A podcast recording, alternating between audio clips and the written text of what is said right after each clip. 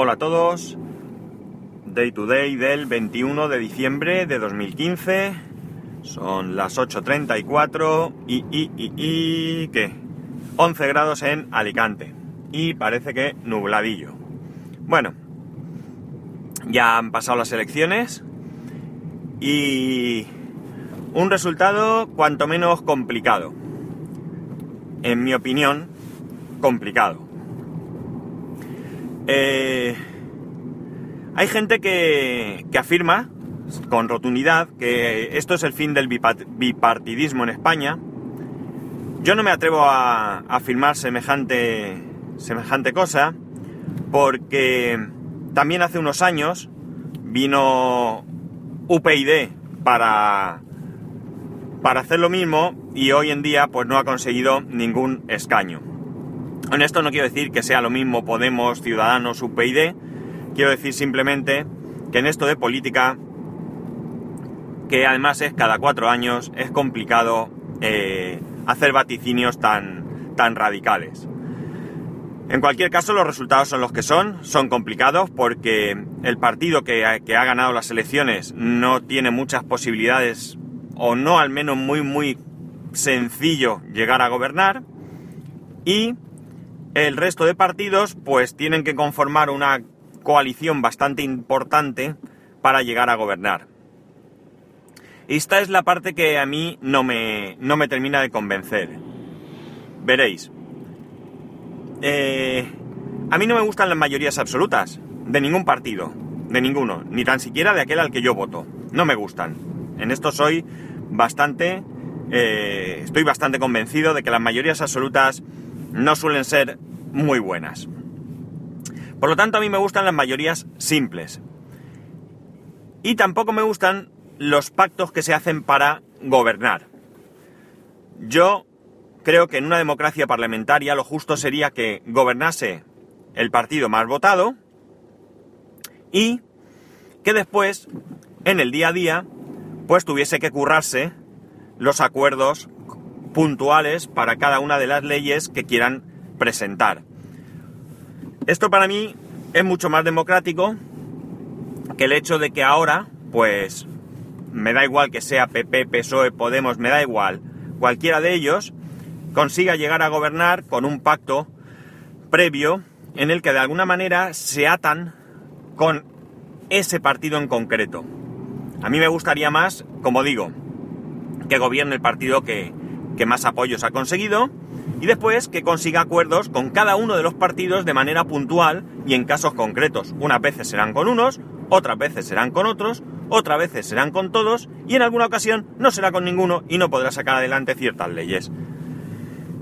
Esto tampoco es así, porque yo entiendo que en todos los casos llegará un punto en el que habrá una negociación, una negociación real. Y esto conlleva madurez, porque de lo que se trata es de no eh, cerrar las puertas a nada, sino abrir las puertas a llegar a acuerdos en los que todo el mundo pues tendrá que recibir y tendrá que ceder en sus posiciones. Sinceramente, para mí, esto es lo que de verdad lleva a, a un beneficio para los ciudadanos. ¿Que puede que esté equivocado? Por supuesto, en ningún caso pienso que yo tenga la verdad absoluta sobre, sobre nada, y mucho menos sobre esto, pero esta es mi postura. Porque si no, luego pasa lo que pasa. Que yo te apoyo, pero si tú no haces lo que yo digo, pues dejo de apoyarte. Y si presentan una moción de, censura, te echo porque no te voy a apoyar. Y tenemos el, lío porque como te echo pero no quiero que estén los otros, pues no sé. Yo ya digo, yo, eh, el partido, ya sea a nivel local o estatal o incluso autonómico, el partido que sea el más votado, pues que gobierne. Y amigos, que se curre el día a día, ¿qué es lo que tienen que hacer? No tenerlo chupado con una mayoría absoluta y no estar un poco mmm, presionados por un apoyo de gobierno, sino que, ya digo, el que sea alcalde, pues que sea alcalde. Y sabe que tiene cuatro años para, para trabajar y que se tendrá que currar su trabajo con el resto de formaciones políticas. Esta, como digo, es mi humilde opinión. Bien, cambiando de tema, eh, ojo que conste que esta opinión la tengo, como he dicho, sea quien sea el partido que obtenga ese apoyo, porque para mí eh, el partido que consigue mayor apoyo es el partido que la mayor que hay una mayor parte de ciudadanos quieren que gobierne. A mí no me vale eso de que como todos los partidos, la suma de todos los partidos más votados eh, son de izquierda o de derecha, pues la gente quiere que gobierne la izquierda o la derecha. No, no. No me creo que exista ni una sola persona que cuando va a votar diga voy a votar a este partido de izquierdas o de derechas para que gobiernen todos juntos. No. Yo creo que cuando uno deposita su papeleta quiere que ese partido sea el que gobierne. Sin más. Ahora, que todo el mundo después ha, ha, hecho pasado diga, no, como el mío no ha ganado, pero si se junta con este, con este y con este va a gobernar, pues joder, pues prefiero eso a que tal. No. Eso es diferente. Yo no, yo no pienso así, ya lo he dicho. Yo, si el partido al que yo voto no consigue los mayores apoyos, mala suerte. Que gobierne el que más apoyos tiene. ¿No me gustarán sus políticas? Pues no me gustarán, pero es lo que hay. Bueno, cambiamos. Ahora lo único que nos queda es esperar a ver qué pasa. Esperemos que sea lo que sea lo que pase, única y exclusivamente redunde en beneficio de todos. Es lo único que espero, porque sinceramente es lo único que espero cuando voy a votar. Que, que obtengamos beneficios. Bueno, lo que digo. Antes de... Bueno, voy a seguir con otro tema. Este fin de semana pues lo he tenido liado, el sábado trabajaba, pero os voy a contar. Esto es más una anécdota que otra cosa. El domingo fui al cine, domingo por la mañana, porque la empresa de mi mujer hace cosas que están, la verdad que bien. A mí me da mucha envidia la empresa de mi mujer, entre comillas. Me da envidia porque mi empresa ni ha sido, ni es, ni creo que jamás llegue ni siquiera a rozar lo que es la empresa de mi mujer. La empresa de mi mujer es una empresa grande, evidentemente.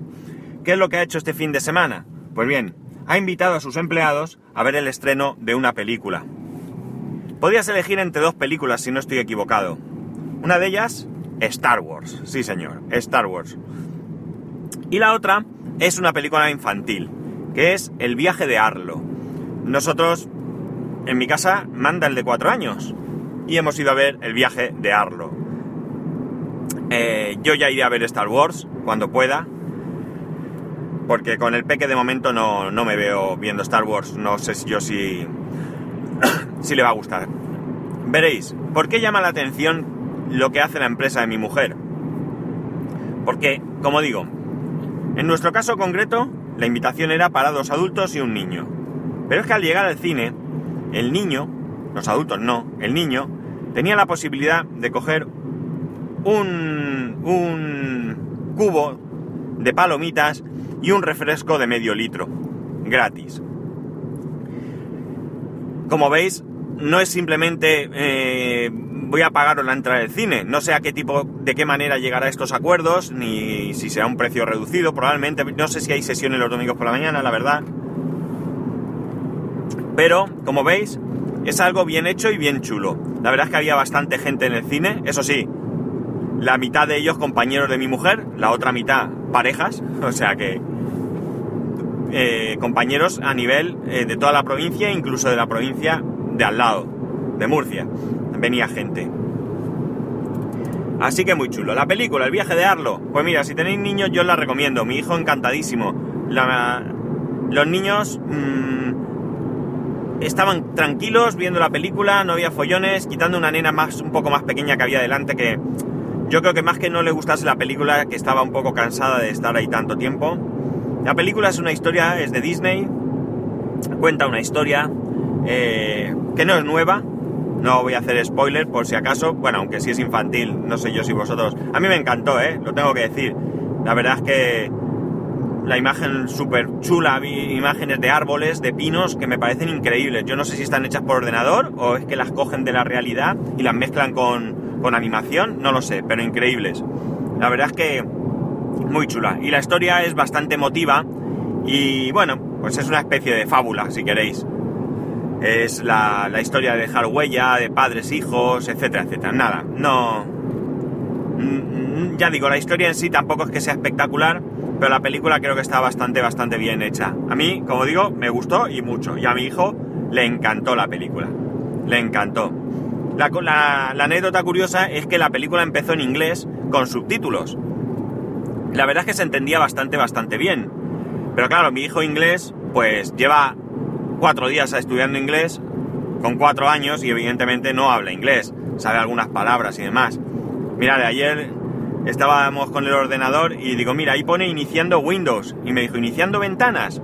O sea que algo de inglés están estudiando los críos, pero no como para ver una película. Y claro, mi mujer empezó a leerle todos los subtítulos y era un poco coñazo. Está claro que se equivocaron porque al poco de empezar pararon la película y comenzó de nuevo la, la, la película, pero en esta vez en, en español, sin subtítulos ni nada. Bien, yo ya digo, a mí me ha gustado. Como para ir al cine, pues quizás sí, por los críos. Evidentemente, por los adultos mm, la podéis ver en casa cuando salga. Y ya como tenía poco tiempo, porque todo el sábado trabajando, que fue además un día bastante duro, y el domingo por la mañana fue cine, pues tuve un ratito para dedicarme a la Raspberry Pi. Yo tengo la- el modelo B y la tengo parada desde hace mucho tiempo. Sobre todo es una cuestión de, de que no sabía cómo colocarla, dónde colocarla, cómo conectarla. Total, que me he lanzado y eh, ¿qué he empezado a hacer? Pues ya os hablé hace tiempo de un proyecto que es OnCloud, que se trata de hacer tu propia nube.